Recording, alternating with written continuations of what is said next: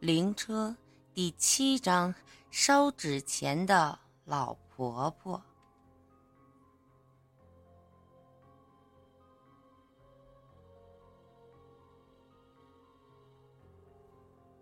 我吓坏了，神经在恐惧到了极限的时候渐渐麻木了。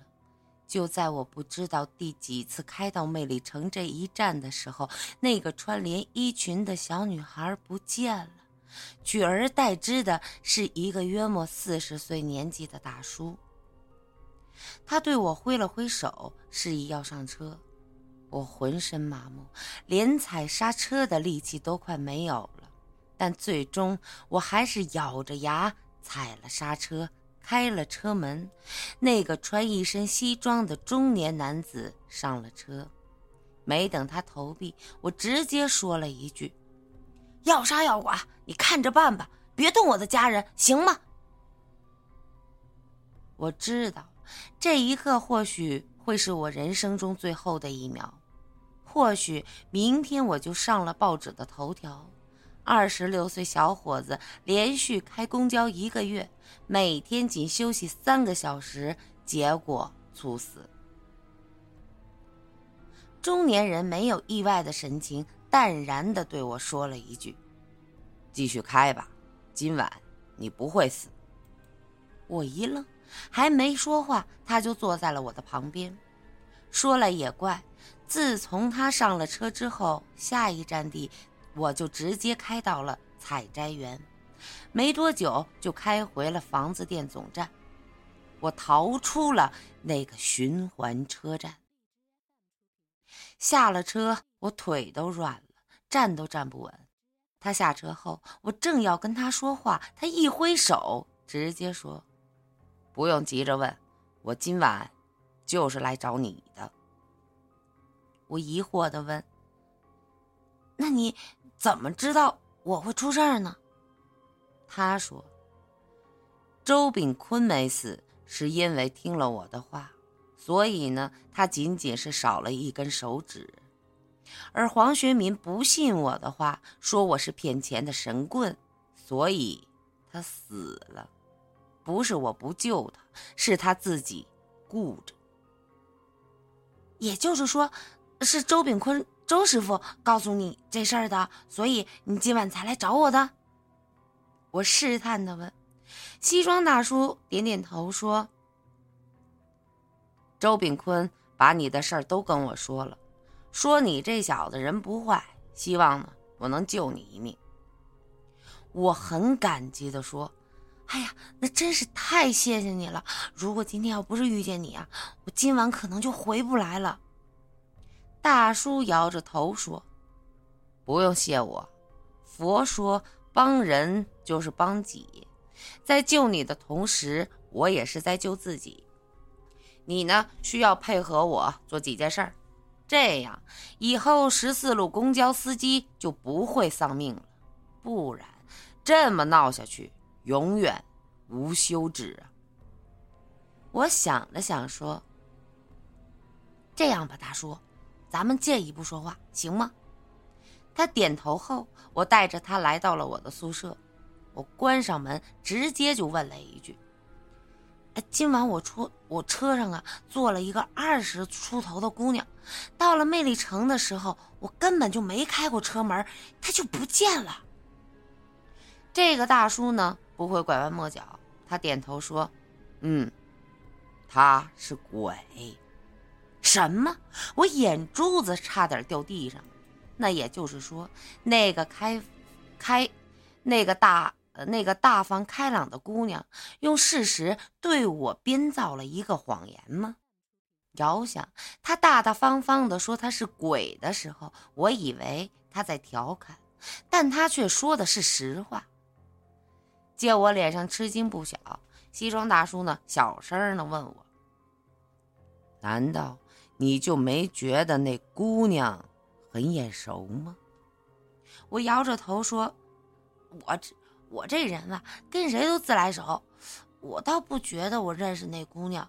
可就在我话音刚落的时候，不知为什么，我忽然想起了那张诡异的身份证。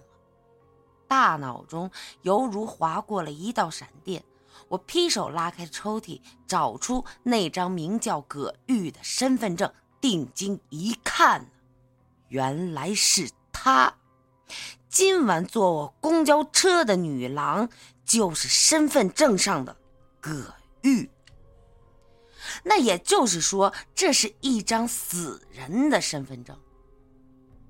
我还一直留着，心说等候失主来了认领。谁知道？这身份证的主人早就死了。西装大叔对我说：“今晚坐你公交车的是他，那个没钱坐车的小女孩也是他，只不过是他年幼时的样子。”我将遇见奶奶时所发生的事儿都告诉了他，他点头说：“嗯。”当时站在你旁边的女鬼，十有八九也是这个葛玉。啊，那我奶奶是不是葛玉给害死的呀？我连忙的追问。西装大叔摇着头说：“不，应该不是。你是所有司机里边最特殊的一个。葛玉一直不杀你，原因在哪儿？我不清楚。”但前世三任这司机呢，都曾经收到过戒指、项链、高跟鞋，唯独没有收过身份证。啊，那也就是说，葛玉的身份证只给过我一个人？我问他。没错，葛玉如果要杀你，在他刚上车的时候，你就没命了。但他一直没动你，我在想，他是不是也想寻求帮助呢？西装大叔呢，分析着说：“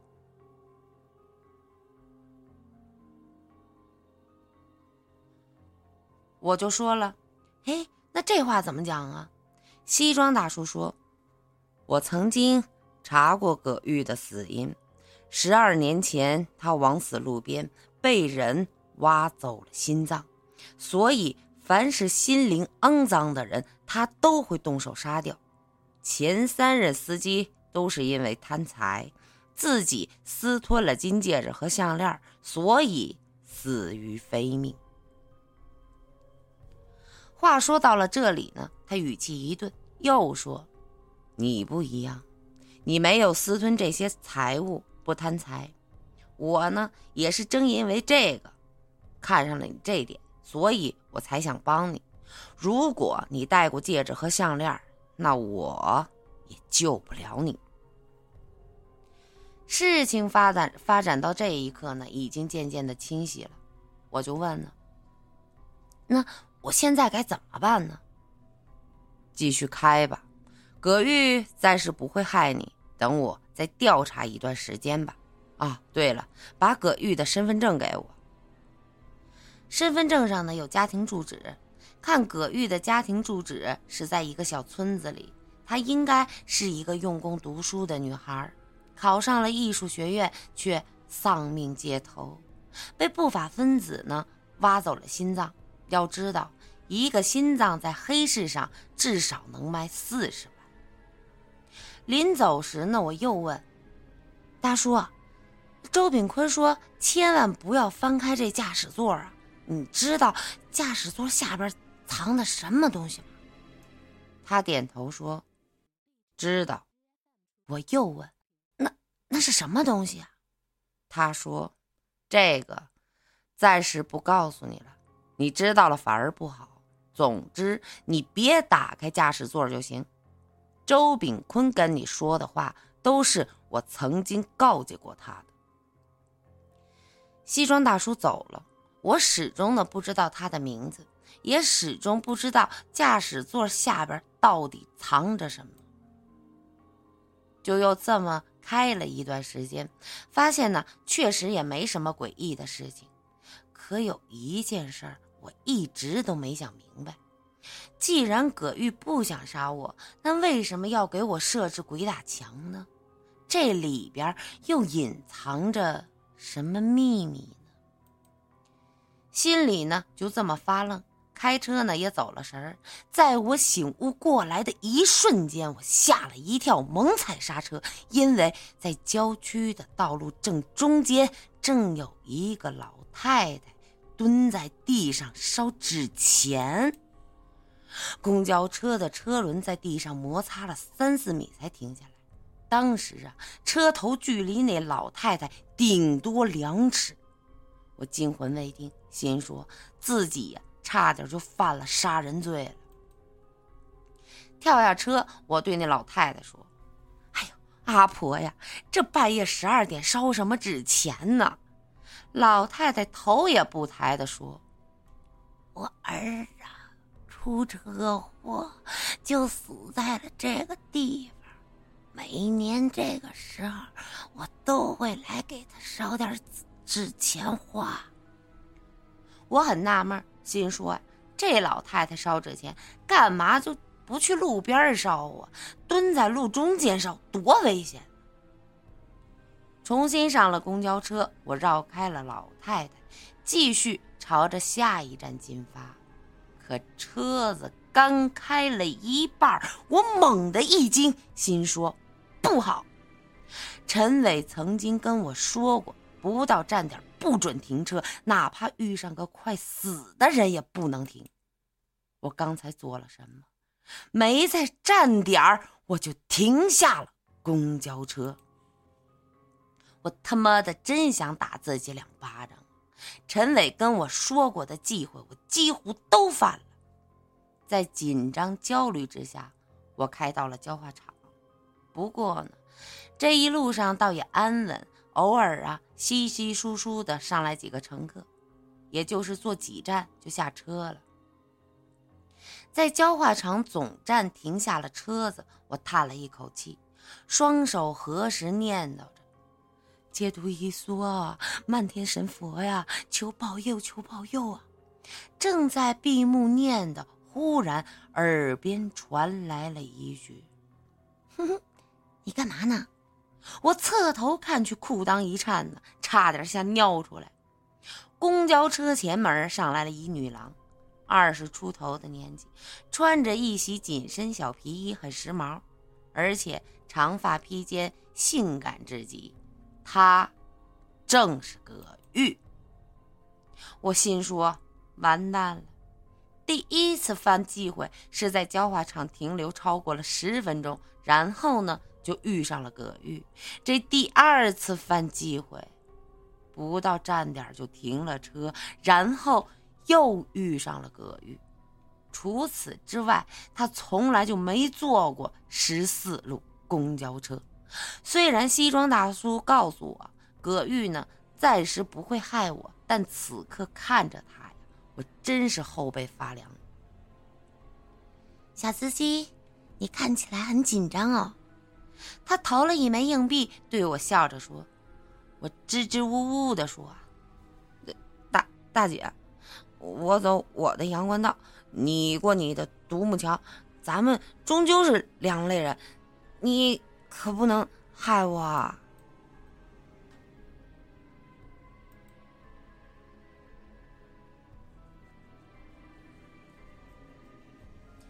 嗯，谢谢西宁的金话筒。